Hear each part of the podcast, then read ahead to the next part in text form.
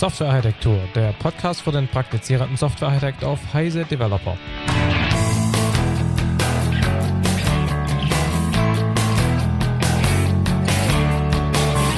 Dies ist der erste Teil einer Doppelepisode zum Thema Sinn und Unsinn der Modellierung im Zusammenhang mit Softwarearchitektur. Wir diskutieren unter anderem über UML, domänenspezifische Sprachen und Codegenerierung. Der zweite Teil folgt als nächste Ausgabe. Diese Episode des Architektur-Podcasts wird Ihnen präsentiert von IBM Rational.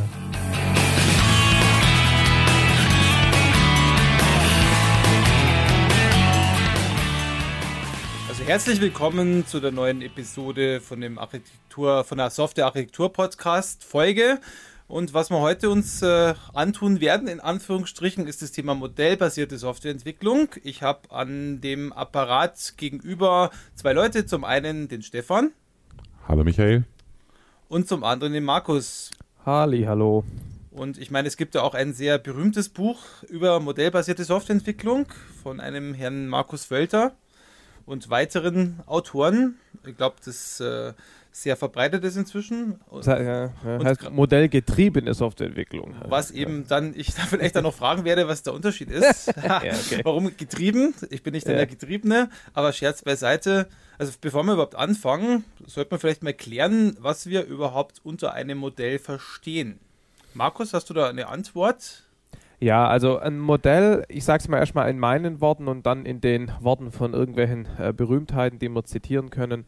Ein Modell ist eine äh, Repräsentation, eine Abbildung der, eines irgendwie gearteten Dingenses, Vorgangs, äh, was auch immer aus der wirklichen Welt. Und das Modell enthält eben nur die Aspekte dieses Dingenses in der wirklichen Welt, die für das, was ich mit dem Modell machen will, wichtig sind. Deshalb sind Modelle üblicherweise weniger detailliert, sie sind eine Abstraktion dessen, was äh, in der wirklichen Welt passiert und ähm, insofern eben optimiert für den Verwendungszweck. Ähm, mit anderen Worten, ich kann eigentlich erst mir überlegen, wie ein Modell eines äh, Dingens in der wirklichen Welt aussehen soll, wenn ich weiß, was ich damit machen will. Also zum Beispiel ein Plan eines Hauses, den man als Modell bezeichnen könnte, sieht für einen ähm, für einen Fensterbauer oder für einen Maurer völlig anders aus als für einen Architekt, beziehungsweise für einen Elektriker. Ne? Der Elektriker wird halt vor allem die Stromleitungen da reinmalen und wird die Wände nur als Linien abstrahieren, wohingegen der Architekt oder der Statiker sich für die Stromleitungen zunächst mal gar nicht interessiert, aber dafür natürlich die Dicken und Stärken der Wände kennen muss und die Gewichte und die Lasten und die Tragfähigkeit, um irgendwelche statischen Berechnungen machen zu können. Wie würdest mhm. du das denn sehen, wenn, ähm, wenn du das jetzt so definierst mit der wirklichen Welt? Wo siedelst du denn dann den, äh, den Code an? Würdest du sagen, dass das auch ein Modell ist der wirklichen Welt oder ist der Code nee. die wirkliche Welt, von der du Also machst? ist eine sehr gute Frage, die ging mir auch gerade durch den Kopf. Ähm, wenn, wenn wir also darüber reden, Quellcode durch Modelle äh, zu repräsentieren oder allgemeiner formuliert Softwaresysteme, sollte man eigentlich sagen, dann sind die Softwaresysteme das Ding aus der wirklichen Welt und die Modelle beschreiben eben Aspekte oder Teile des Softwaresystems, um damit ja, irgendwelche Ziele eben in der Umsetzung oder in der Beschreibung oder Simulation erreichen zu können. Okay, dann stellt sich natürlich auch noch die Frage, weil du hast ja gesagt, äh, ein Modell gibt verschiedene Perspektiven oder eine Perspektive von mehreren möglichen. Das habe ich ja auch, wenn ich zum Beispiel jetzt äh, 4 Plus One vom Rational Unified Process nehme. Da gibt es ja auch verschiedene Sichtlinien und dort gibt es die verschiedenen Diagramme, die ich dafür verwende. Wo sich natürlich die Frage stellt, ist jetzt ein Diagramm dasselbe wie ein Modell oder gibt es da ja. Unterschiede? Also da, da sollte man, glaube ich, ganz äh, dringend und wichtig trennen. Also ein Diagramm ist zunächst mal eine visuelle Geschichte. Ja, das ist klar. Also wir reden, wenn wir von Diagrammen reden, ist es immer grafisch. Das heißt, ähm, ein Diagramm ist eine grafische Darstellung eines Sachverhalts. So, und jetzt, jetzt ist die Frage, was ist der Sachverhalt? Ich kann mit einem Diagramm alles Mögliche darstellen, insbesondere Modelle. Mit anderen Worten, ich kann Modelle, wenn ich sie grafisch darstelle, mehr oder weniger als Diagramm bezeichnen. Mir geht es jetzt allerdings, ich möchte ein bisschen spezifischer werden. Also, wenn ich von Modell rede, dann rede ich von Modell immer im Sinne von, das Modell ist präzise, durch Tools verarbeitbar, es hat eine formale Definition und ist damit potenziell durch Codegenerierung oder irgendwas anderes in ausführbare Systeme überführbar. Diagramme haben nicht den Anspruch. Also Diagramme sind mehr oder weniger vor allem zur Kommunikation zwischen Menschen gedacht. Die müssen keine formal definierte Sprache zugrunde liegen haben, ähm, sondern dienen einfach der, der, der, der Kommunikation, der Veranschaulichung. Und wie gesagt, man kann Modelle dadurch veranschaulichen, dass man sie als Diagramm darstellt. Das klingt jetzt vielleicht ein bisschen griffelspitzig, ja, aber ähm, es gibt eben auch Modelle, die textuell dargestellt sind. Da macht dann der Begriff Diagramm keinen Sinn. Mhm. Genauso äh, gibt es ja oft den Punkt, dass man sagt, das Modell ist die sozusagen die, die abstrakte Beschreibung von etwas ähm, und das hat gar nichts damit zu tun, wie ich es überhaupt für den Menschen konsumierbar mache. Ähm, also von dem her ist die Trennung schon sinnvoll. Okay, also ich halte mal fest, also quasi ein Diagramm kann zwar ein Modell repräsentieren, muss aber nicht, weil es eher, sag ich mal, auch nur informell sein könnte, während ein Modell eher formal sein muss, wenn es genau. verarbeitet werden kann. Ich habe ich hab noch ein paar Definitionen zusammengesucht. Die sind zwar englisch, aber ich glaube, das stört uns ja jetzt nicht. Ich werde jetzt nicht alle übersetzen. Ich lese sie einfach mal kurz vor, dann, dann kriegen wir da vielleicht noch ein bisschen ähm, Gespür dafür. Äh, eins ist von answers.com. Das hat jetzt eben auch nichts mit Software spezifisch zu tun. Ne? Ein Model a schematic definition, sorry, a schematic description of a system, theory or phenomenon that accounts for its known or inferred properties and may be used for further study of its characteristics. Ja, also das ist genau dieser Punkt, dass es eben in der Lage sein soll, aufgrund der Dinge, der Informationen, die ein Modell enthält, sozusagen Vorhersagen oder äh, Untersuchungen ähm, über die wirkliche Welt zu erlauben. Äh, Definition 2 um, a representation of a set of components of a process, system, or subject area generally developed for understanding, analysis, improvement or replacement of the process. Ne? Also eben auch wieder dieses uh, Understanding bzw. Analysis, dieser formale Aspekt. Und wenn man jetzt Diagramme hernimmt, der Begriff Diagramm, wenn man den versucht zu definieren, habe ich auch zwei, drei. Das erste wäre von Wikipedia. A diagram is a simplified and structured visual representation of concepts, ideas, constructions, relations, statistical data, anatomy, etc., used in all aspects of human activities to visualize and clarify the topic. Ja? Also ganz klar dieses zwischen Menschen. Äh, eine äh, andere Definition von irgendeiner englischen Regierungsseite, careers.ngfl.gov.uk, Diagram means a graphical or symbolic representation of something, usually showing the relationship between several items. Ne? Und auch hier wieder dieser visuelle Anteil. Also wenn wir von Modell reden, dann wirklich Anspruch formal definiert, potenziell verarbeitbar mit Tools und Diagramm ist die visuelle Geschichte. Und wir reden heute über Modellierung und nicht über Diagramme. Okay, ich würde okay. vielleicht nur ergänzen, also ich, ich, stimme dir zu, für die Diskussion finde ich das eine gute Definition. Ähm, aber bei einem, also nur um das ein bisschen, bisschen einzustrengen, bei einem Diagramm, das ich mhm. mit einem, mit einem, mit einem Programm erstelle, ist natürlich immer irgendwie ein, ein maschinell verarbeitbares Modell unten drunter, sonst könnte das Programm das ja nicht verarbeiten. Das mag ein sehr triviales Modell sein, das mag eines sein, das nur Kästchen und Linien dazwischen kennt und kein Verständnis dafür hat. Ja. Oder es mag ein sehr formelles sein. Also ich glaube, da ist die Grenze ein bisschen weich. Ja. Aber ich, ich kann gut ich, damit ich, leben, wenn wir es jetzt so definieren, wie du gesagt hast, und die Diskussion es, auf der Basis weiterführen. Es, es, ist ein guter Einwand. Ich habe mir überlegt, ob ich bei dem Tool verarbeitbar meine üblich, meinen hm. üblichen Einwand noch anbringen soll. Dachte mir, ich spaß mir mal, aber jetzt muss ich es doch machen. Genau. Ähm, Tool verarbeitbar heißt natürlich was anderes als darstellen. Ne? Also das gilt nicht. Ähm, wenn ich mit wenn ich mit Visio ein Bildchen mal oder selbst mit mit was weiß ich MS Paint einfach nur irgendwelche wilden Pixel auf den Bildschirm setze, klar kann ich die mit dem Tool verarbeiten, nämlich mit dem Malprogramm anzeigen.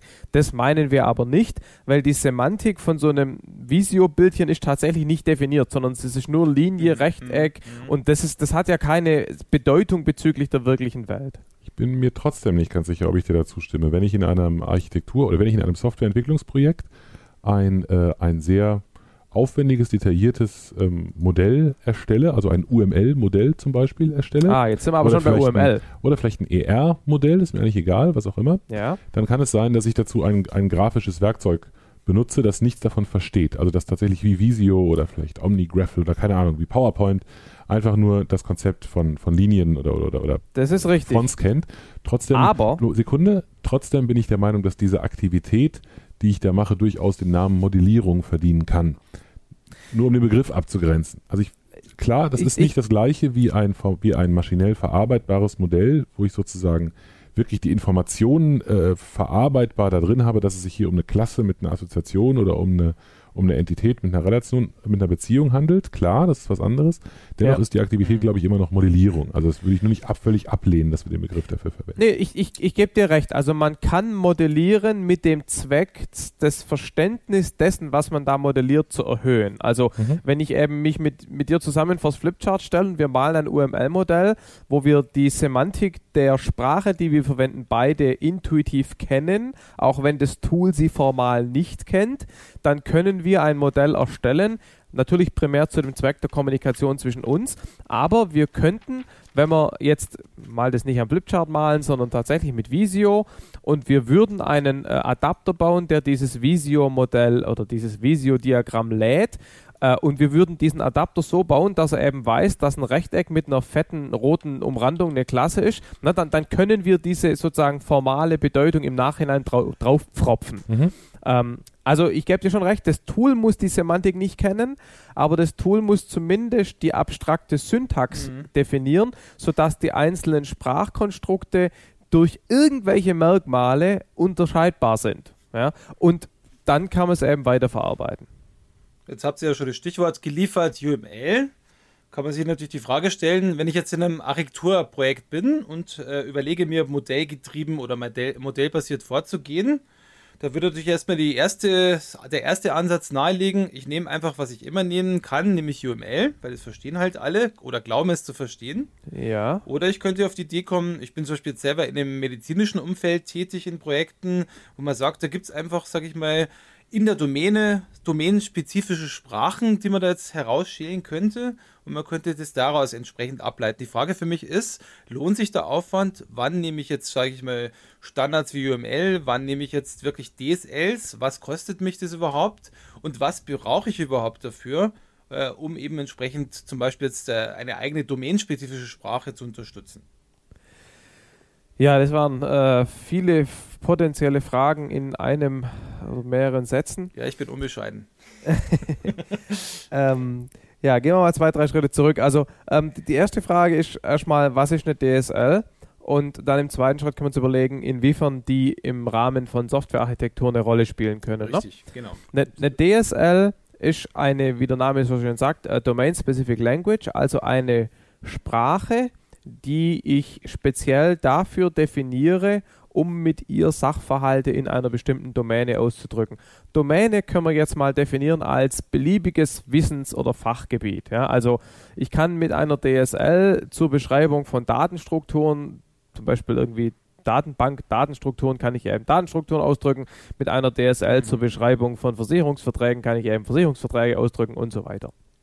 So, ähm, UML ist, wenn man so will, eine DSL zur Beschreibung von objektorientierter Software. Ja?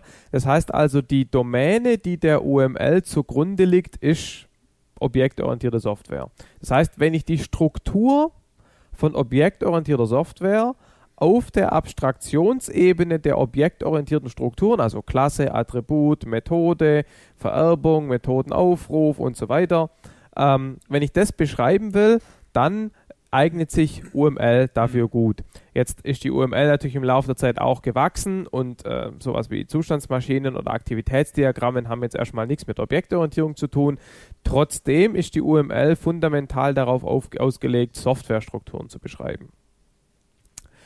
Ähm, das kann man machen.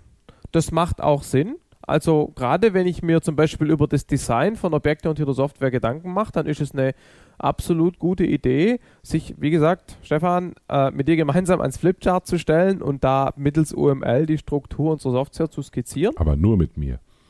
Nur mit dir. Absolut.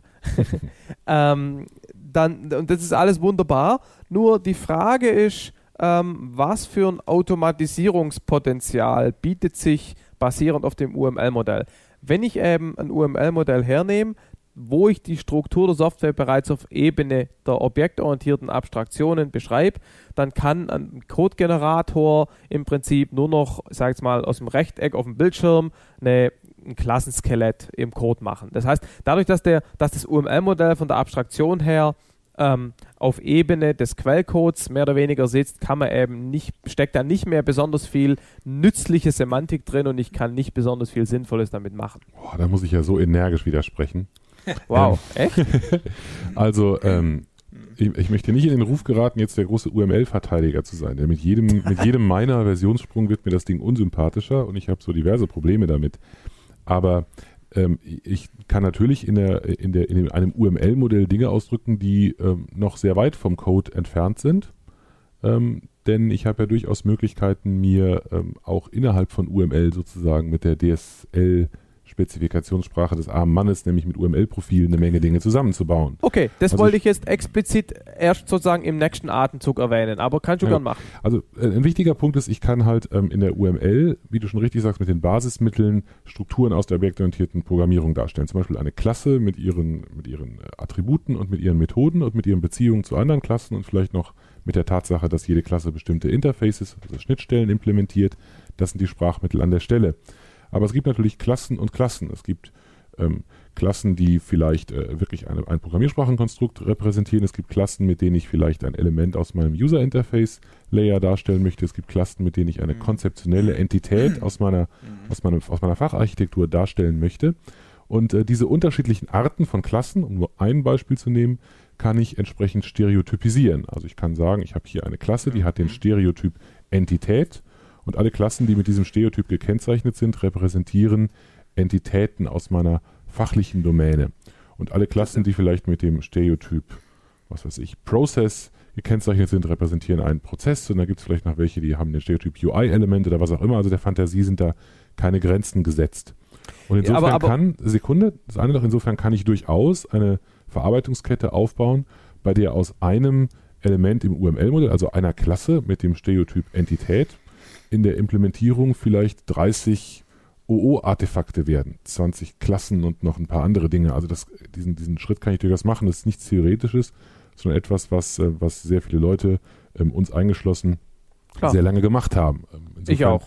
Genau, also wir haben alle diese Historie sozusagen mit diesen, mit diesen, mit diesen Toolkit, die man halt auf UML-Basis macht. Gehen tut das schon. Ob es gut ist, ob es die beste Variante ist, können wir diskutieren, aber möglich ist es allemal. Ja, nee, würde ich gar nicht widersprechen. Ich hätte es nur andersrum aufgezogen. Ich hätte gesagt, okay. jetzt gibt es statt die UML zu verwenden, gibt es die Möglichkeit, Sprachen zu definieren, die oder deren Sprachkonzepte, deren Abstraktionen stärker an mhm. dem ausgerichtet sind, was ich ausdrücken will. Das kann, wie gesagt, ein Versicherungsvertrag sein, das kann ein Geschäftsprozess sein, das kann Softwarearchitektur sein und da kommen wir später nachher nochmal drauf. Und jetzt ist die Frage, mit welchem, in Anführungszeichen, Sprachbaukasten definiere ich denn jetzt diese domänenspezifische Sprache? Und da gibt es eben verschiedenste Möglichkeiten. Ich kann die Sprache from scratch definieren, indem ich zum Beispiel MOF, die OMG äh, Meta Object Facility, hernehme und mir da ein eigenes Metamodell definiere. Ich kann mir, was weiß ich, äh, OAW Text hernehmen und mir eine Grammatik dafür definieren. Ich kann mir auch ein UML-Profil damit äh, dafür definieren und dann eben diese domänenspezifischen Konzepte auf die UML, auf die UML drauf propfen. Letzteres nennt man üblicherweise nicht DSL, sondern halt einfach UML-Profil, aber eigentlich ist der gleiche Ansatz. Darf ich vielleicht noch was dazu sagen, weil ich gerade in einem Projekt drin bin, wo man sowas versucht hat, nämlich genau diese ganzen Geschichten, was jetzt Stefan angeführt hat, mit Stereotypen zu machen, also eher einer medizinischen Domäne, also Healthcare. Das Problem dabei ist, so eine DSL, die muss ja auch dazu dienen, also zu kommunizieren. Ich bin als Architekt auch der derjenige, der kommuniziert mit verschiedensten anderen Rollen, also Kunden, Product Management und dergleichen. Also meine Erfahrung mit UML ist da eher mau. Das heißt, dass wenn ich denen mit UML und Stereotypes komme, dann habe ich eher ein Problem, wenn ich mit deren Sprache sprechen kann. Also und eine DSL habe, die so formal ist, dass sie dann auch, sage ich mal, verarbeitbar ist dann bin ich doch eher im Vorteil. Also drum würde ich doch ein bisschen widersprechen. Jetzt, jetzt spiele spiel ich mal, spiel ich mal UML-Befürworter. okay, oh, oh, mach mal. Oh, hell just froze over. Da bin ich gespannt ja, drauf, ja. Weil in theoretisch kannst du mit einem UML, kannst du die sozusagen die visuelle Darstellung der Konzepte, die du in dem UML-Profil definierst, völlig frei definieren. Du kannst also eine Sprache bauen, die zwar technisch auf UML aufsetzt, weil sie ein UML-Profil ist, der man das aber überhaupt nicht mehr ansieht. Das heißt, das Argument, dass die Domänenexperten mit so stereotypisierten UML-Diagrammen nichts anfangen können, stimmt natürlich, aber das liegt nur daran, weil du, böser, böser UML-Tool-Nutzer, dein Tool nicht hinreichend weit angepasst hast, mal, vergessen wir mal das kleine Detail, dass sich die meisten Tools Geht eben gar nicht so weit nicht, anpassen genau. lassen. Mhm. Genau. Aber der UML-Theoretiker wird immer sagen, ja, das liegt nicht an UML, das liegt nur an den scheiß Tools. Ähm, insofern stellt sich in der Praxis natürlich schon die Frage, die du aufwirfst, nämlich was ist, die was ist ein vernünftiger Sprachbaukasten, um das Wort Meta-Meta-Modell zu vermeiden, ähm, mit dem sich Sprachen definieren lassen, die dann eben auch für die Zielgruppe, die dann in diesem Fall vielleicht nicht Softwareentwickler sind, geeignet sind. Also ich will noch, ich, ich muss doch noch mal die Lanze auch noch in die andere Richtung brechen. Das eine ist das Thema Tools und äh, meiner Meinung nach äh, ähm, also auch wenn ich jetzt vielleicht Schläge von dem einen oder anderen Partner kriege, gute UML-Tools UML gibt es meiner Meinung nach sowieso nicht. Also ich habe noch keins gefunden, was mir wirklich gefällt. Ich mag keines wirklich. Ich finde sie nur unterschiedlich vom Grad, in dem ich sie schlecht finde. Ähm, aber äh, äh, nichtsdestotrotz darf man nicht vergessen, das ist für mich ein wichtiger Punkt. Also ich muss nochmal ausholen. Also äh, DSLs und, und, und, und domainspezifische Modellierung generell sind total cool und hip und ich finde das auch toll. Aber ich würde deswegen einfach die UML nicht komplett zur Seite legen, weil sie einen riesengroßen Vorteil hat, den hast du auch schon erwähnt. Und das ist der, dass die Leute sie kennen.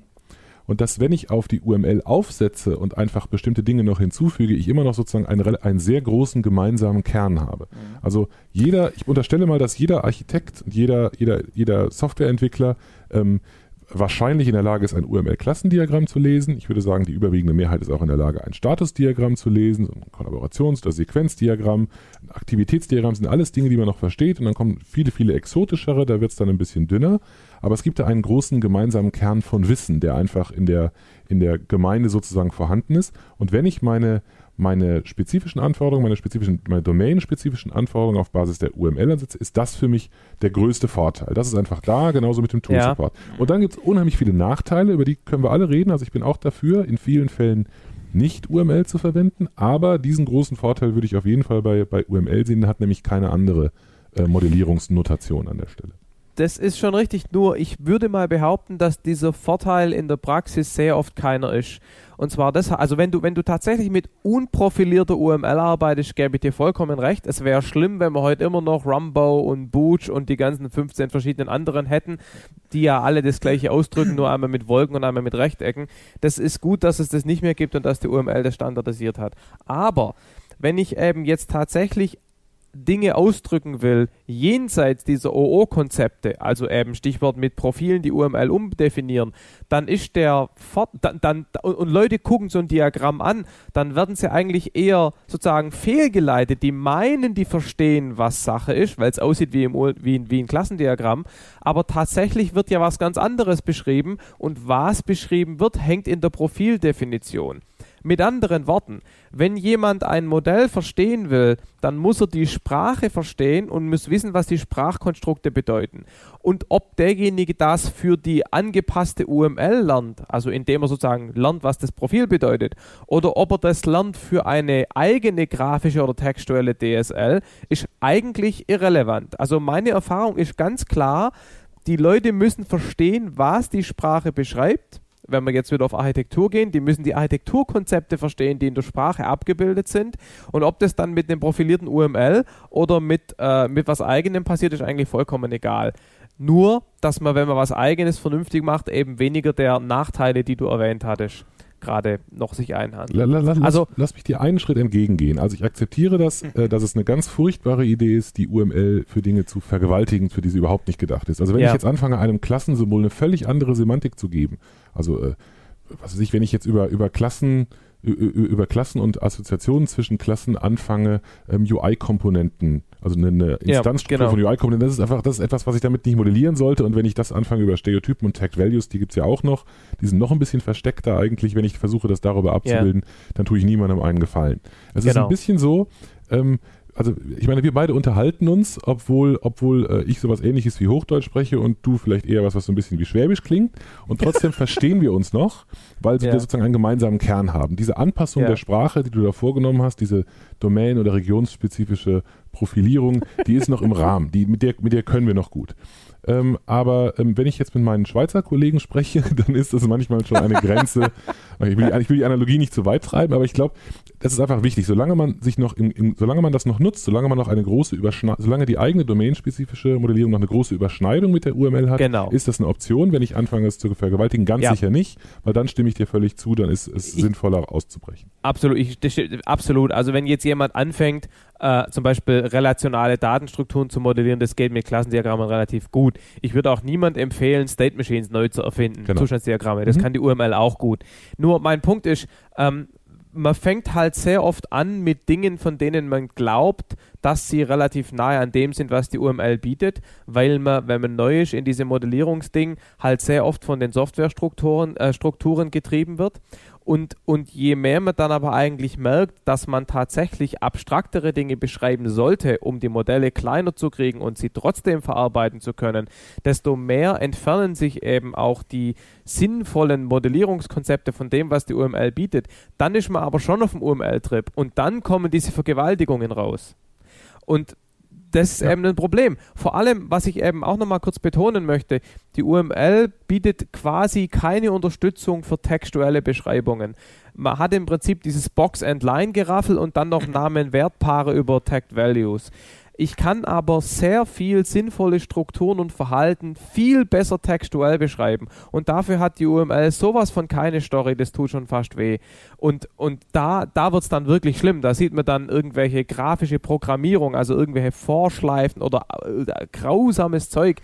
Und, und wenn ich halt sehe, die wirklich spannenden Anwendungen von, von, von DSLs und von Modellierungen sind halt wirklich auf, auf in Domänen, die ganz weit weg sind von der Software. Und wenn man das versucht mit UML zu machen, das ist einfach nur noch eine Qual. Also dem würde ich hundertprozentig zustimmen. Die Tatsache, dass es in der UML keine, keine textuelle Notation gibt, ist auch etwas, was mich furchtbar nervt, ähm, weil es einfach viele Dinge unglaublich mühselig macht. Also Dinge, die ich in zwei Minuten runtergeschrieben hätte in einem Texteditor, die fummel ich in einer halben Stunde über zig Dialoge und hunderte von Mausklicks irgendwo rein. Ist eine äußerst, von der Ergonomie, von der Erstellung her eine äußerst un- unangenehme Angelegenheit, zumal das ohnehin in der Regel ein, ein, ein Entwickler macht, der gar kein Problem hätte, das in dem Editor runterzuschreiben. Und es ist, Genau. es ist häufig auch vom Konsumieren her äußerst mühselig. Also wenn ich an so ein klassisches Rational Rose denke, wo ich mich dann durch zig Tabs mit allerlei versteckten Tag Values Mhm. durchhaken muss, das bringt also niemandem irgendwas. Das ist eine Illusion, dass man Ja. davon irgendwas gewonnen hätte. Ja. Um, um noch ein, ein, einen letzten Satz, Michael, noch kurz. Ja, ich wollte Ähm, nämlich gerade einschreiten. nur, noch- Wir nur sprechen eine, zu viel von UML. genau. Nur, äh, äh, es gibt, es gibt eine, eine Sache, die einfach positiv an der Stelle, und zwar Magic Draw zum Beispiel, das UML-Werkzeug, das wahrscheinlich die meisten irgendwie kennen. Die haben einen, ein, die nennen das Customized Language Tooling oder so ähnlich, wo ich wirklich die, den Editor komplett von allen UML-Eigenheiten befreien kann. Ich kann meine komplett eigenen Symbole für mein Profil definieren.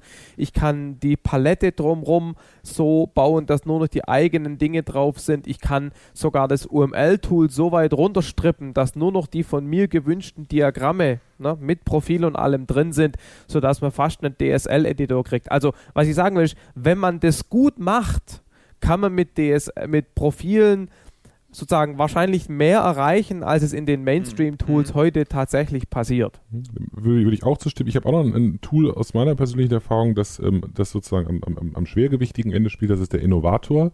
Nicht unbedingt ein, ein Sinnbild intuitiver Bedienung, ähm, aber äußerst mächtig, was die Validierung von Profilen angeht. Also da kann man zum Ja. Beispiel sehr, sehr viel von dem erreichen, was man üblicherweise ähm, sich mit einer, mit einer Grammatik oder mit entsprechenden Regeln in der DSL erhofft. Also man kann da sehr stark Ja. sicherstellen, dass keine falschen Modelle erstellt werden.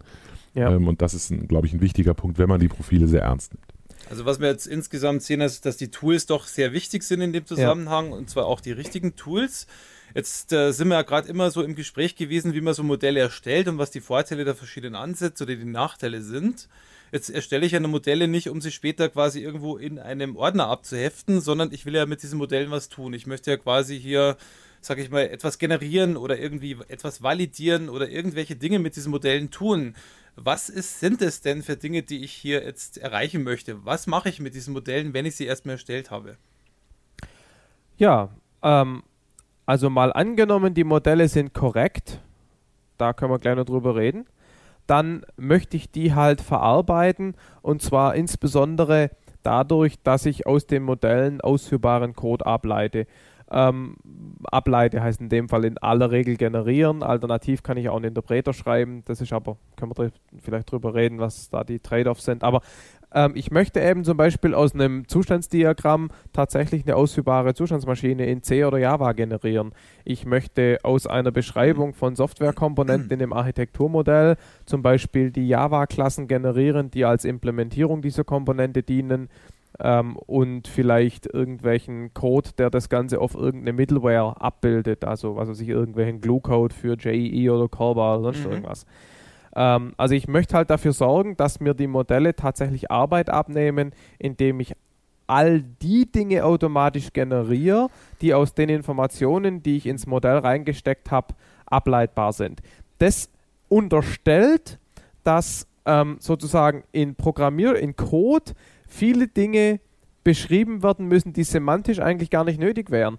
Also mit anderen Worten, wenn ich, wenn ich eben ähm, behaupte, ich kann den gleichen Informationsgehalt auch in einem viel knapperen, kleineren, semantisch reicheren Modell ausdrücken, dann sage ich damit implizit, dass ich in Code halt jede Menge Zeug schreiben muss, ähm, der, der sozusagen irrelevant ist. Und das stimmt natürlich so nicht, weil in Quellcode natürlich viel mehr Alternativen und Tuning, ich sag mal Tuning-Möglichkeiten bestehen.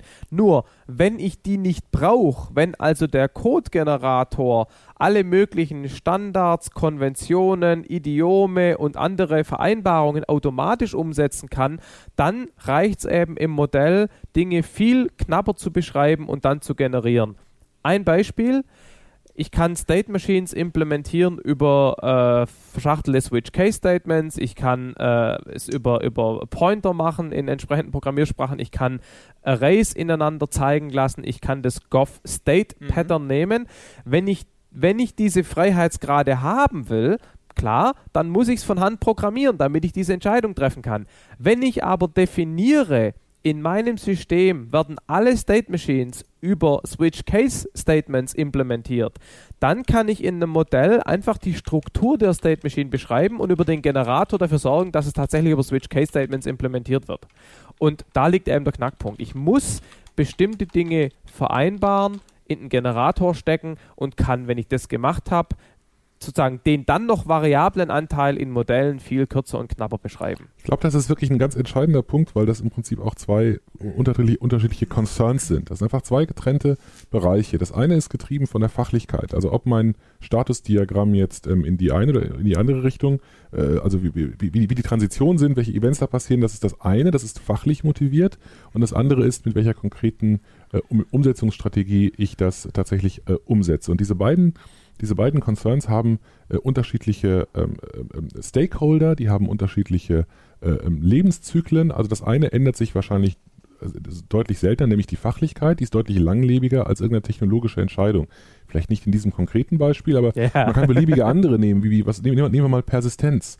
Ähm, heute mache ich meine Persistenz vielleicht mit Hibernate, morgen mache ich sie vielleicht mit JPA in, in dann, dann mache ich sie mit, mit der nächsten Version von, von JPA im Java-Umfeld, dann schalte ich auf .NET um und mache alles mit, äh, mit Ado.NET oder was weiß ich, was man da so benutzt.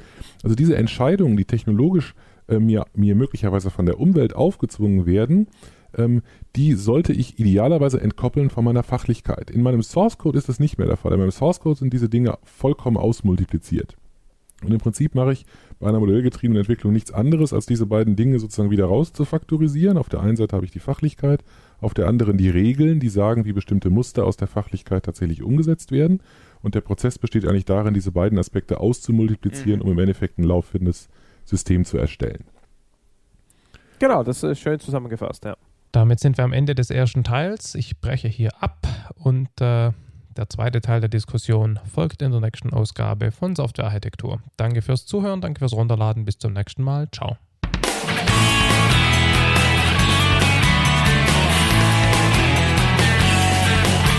Vielen Dank fürs Runterladen und Anhören des Softwarearchitektur Podcasts. Präsentiert mit Unterstützung von IBM Rational. Der Podcast wird produziert von Michael Stahl, Stefan Tilkoff, Markus Völter und Christian Weyer und ist gehostet auf dem Heise Developer Channel unter www.heise.de slash developer slash podcast. Wir freuen uns über jegliches Feedback via Mail, Kommentaren auf der Webseite oder als selbst aufgenommenes MP3 bzw. als Anruf auf unsere Voicebox. Kontaktmöglichkeiten finden sich im Detail auf der Webseite. Alle Episoden des Podcasts sind lizenziert unter der Creative Commons Non-Derivative 3.0 Lizenz. Das bedeutet, die Episoden als Ganzes können für nicht kommerzielle Zwecke verwendet werden. Änderungen sind nicht erlaubt und es muss immer die Quelle angegeben werden. Näheres unter creativecommons.org.